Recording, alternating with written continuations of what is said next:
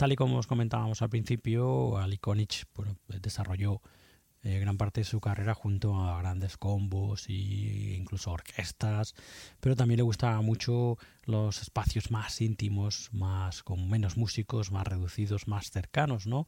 Y grabó durante también eh, su carrera gran parte de producciones en formato de tríos, en dúos, eh, que bueno, pues en fin, como digo, también dan buena muestra o dan una buena idea de la amplitud musical del saxofonista. ¿no? Nos vamos al año 1967, del 61 saltamos al 67, en concreto a las sesiones de grabación que se hicieron el 25 de septiembre en el Plaza Sounds Studios en Nueva York, una eh, sesiones de grabación que dieron eh, bueno, pues forma este de Liconich Duets, una, como digo, estupenda grabación de Liconich en el que a través de ocho cortes eh, encontramos eh, bueno, pues la eh, colaboración ¿no? de Liconich con, en formato de dúo y en formato también de combo con diferentes músicos, ¿no?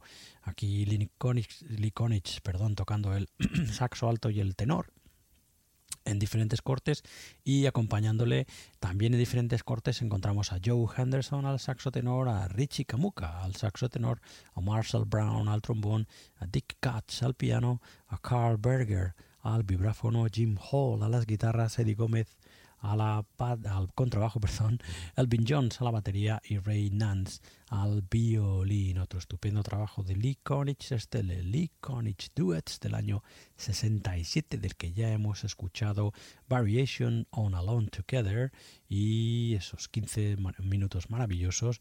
Y escuchemos ya Alpha Numeric.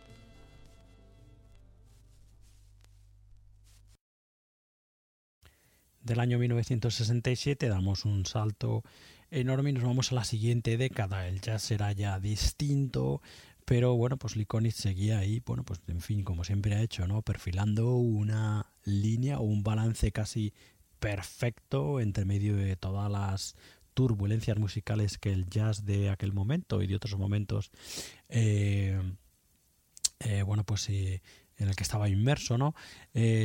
Ahí Likonich perfilando, como digo, siempre andando, moviéndose siempre en un balance casi perfecto en medio de todas esas revoluciones y bueno, pues llevando esa línea maravillosa, en fin, adoptando las nuevas formas musicales y expresiones estéticas y musicales que le servían y que también él iba encontrando, pero siempre llevando un balance, como digo, ahí maravilloso, ¿no?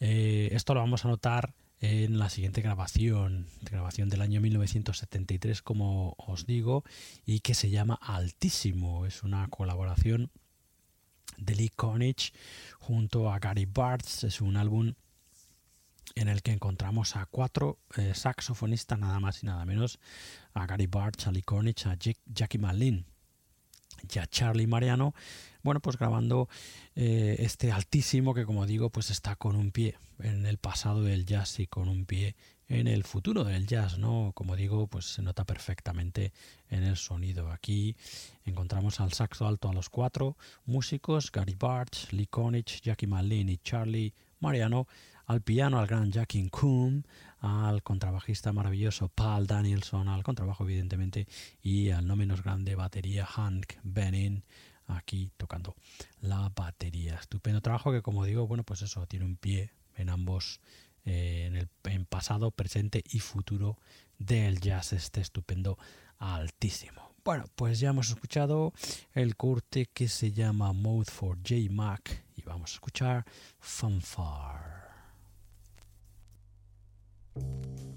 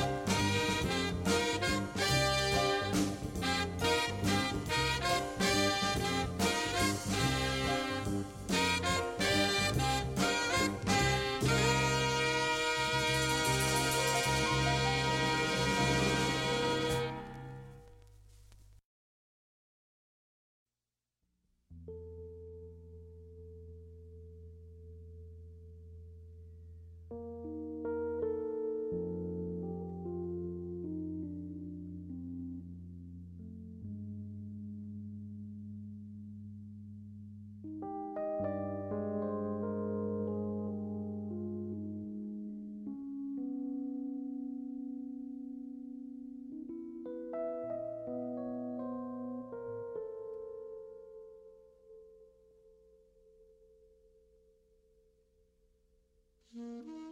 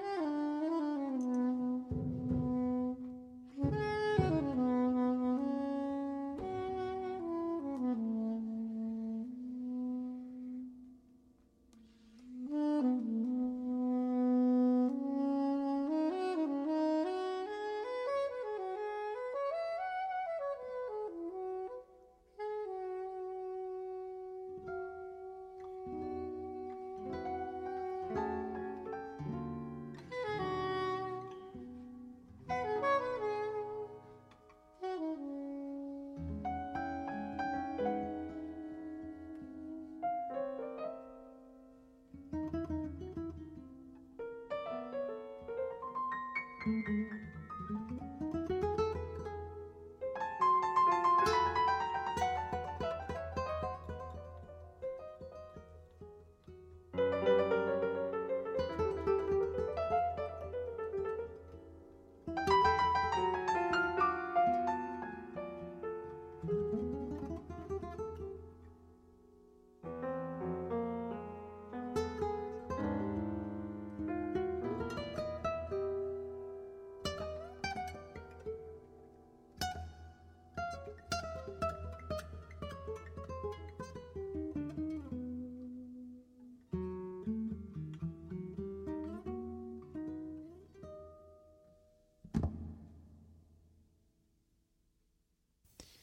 Bueno, y de esa maravillosa colaboración de eh, Gary Bartz, Lee Konich, Jackie Malin y Charlie Mariano, cuatro maravillosos saxofonistas en ese estupendo altísimo que hemos escuchado, nos vamos, que fue grabado en el 73, nos vamos al año 1977 para escuchar algo de este estupendo Pyramid, una grabación firmada por Lee Konich en formato de trío en el que bueno pues lo encontramos junto a la gran, al gran Paul Blay al piano y piano eléctrico y al enorme y maravilloso guitarrista que era Bill Connors aquí tocando la guitarra eléctrica y la guitarra acústica, ¿no?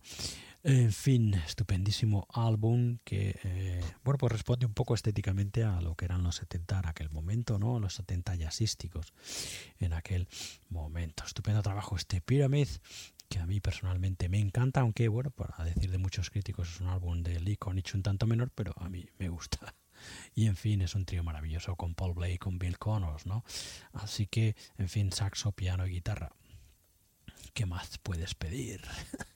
De este Pyramid de Likonich del año 77 ya hemos escuchado Out There y vamos a escuchar Longer Than You Know.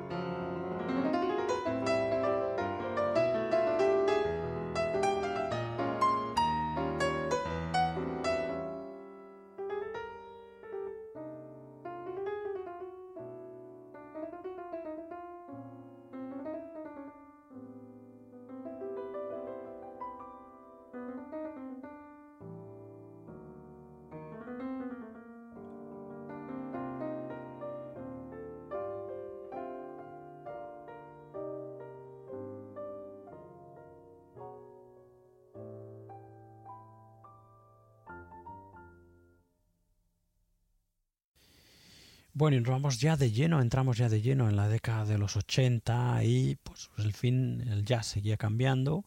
Eh, el Iconics, como hemos comentado antes, seguía en esa línea, en ese equilibrio perfecto, ¿no? Entre eh, eh, modernas,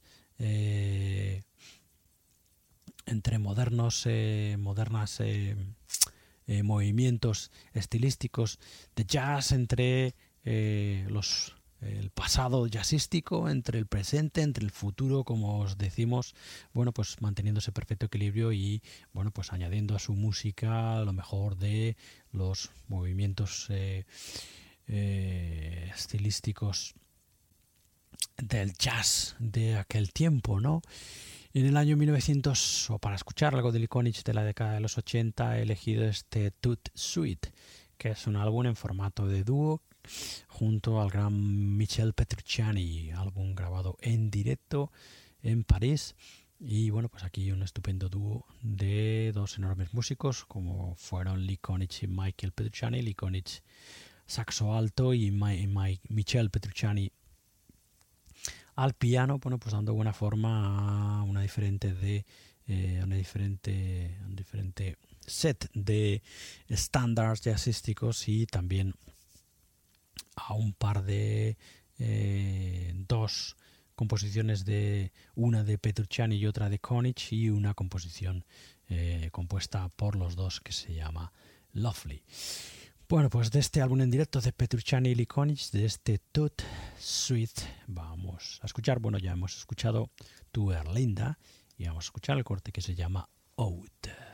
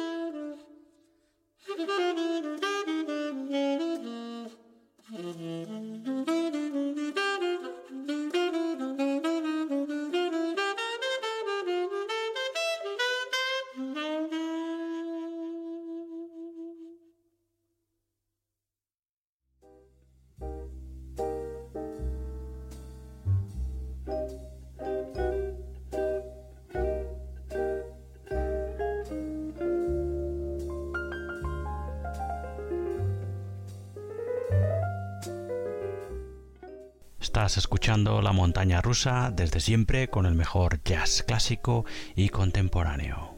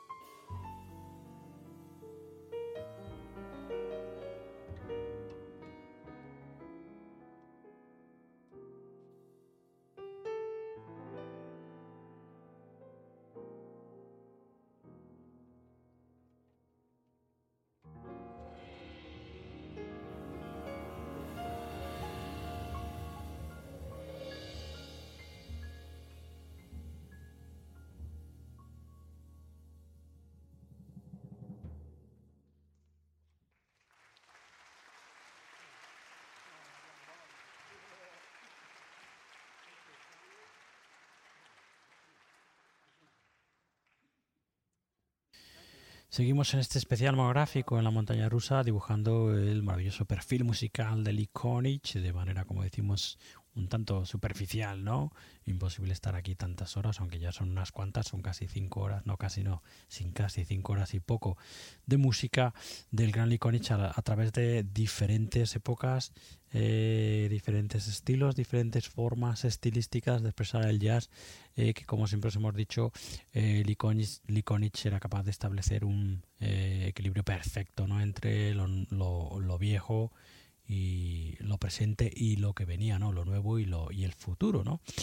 Así que bueno, estamos en el año ahora 1994 y bueno, pues eh, nos vamos a acercar a este estupendo Lee Konitz meets Don Freeman, que es otra de las grabaciones eh, bueno, pues así de carácter un poco más intimista que siempre le han gustado, le gustaban realizar al saxofonista Lee Konich. Aquí eh, Lee Konich junto evidentemente al pianista Don Freeman, a los que en diferentes partes del disco les acompañan el batería Jeff Williams y el contrabajista Totsumo Okada.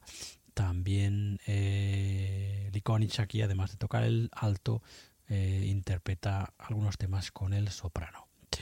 Bueno, pues de este Lee Konitz meets Don Freeman ya hemos escuchado Opus d'Amour y vamos a escuchar Huntington Street.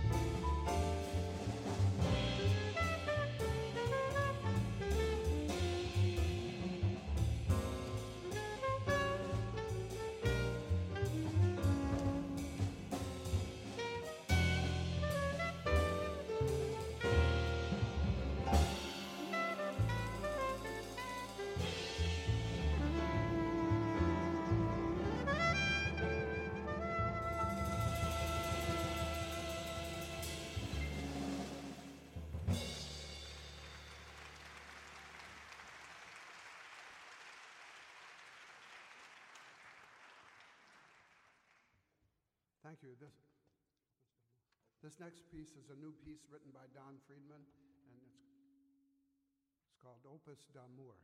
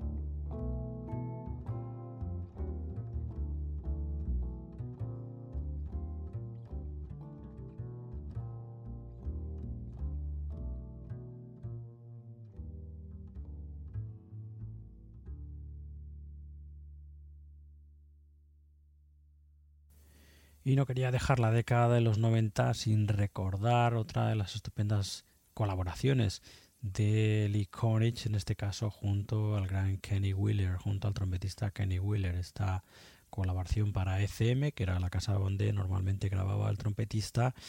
Y bueno, pues nos encontramos en 1996 este estupendísimo Angel Song, una grabación excelsa de Kenny Wheeler en el que además de Ali Konich al saxo alto encontramos a Dave Holland al contrabajo y a Bill Fisher a las guitarras nada más y nada menos. Tremenda grabación este Angel Song del año 97 del que ya hemos escuchado Nicolette.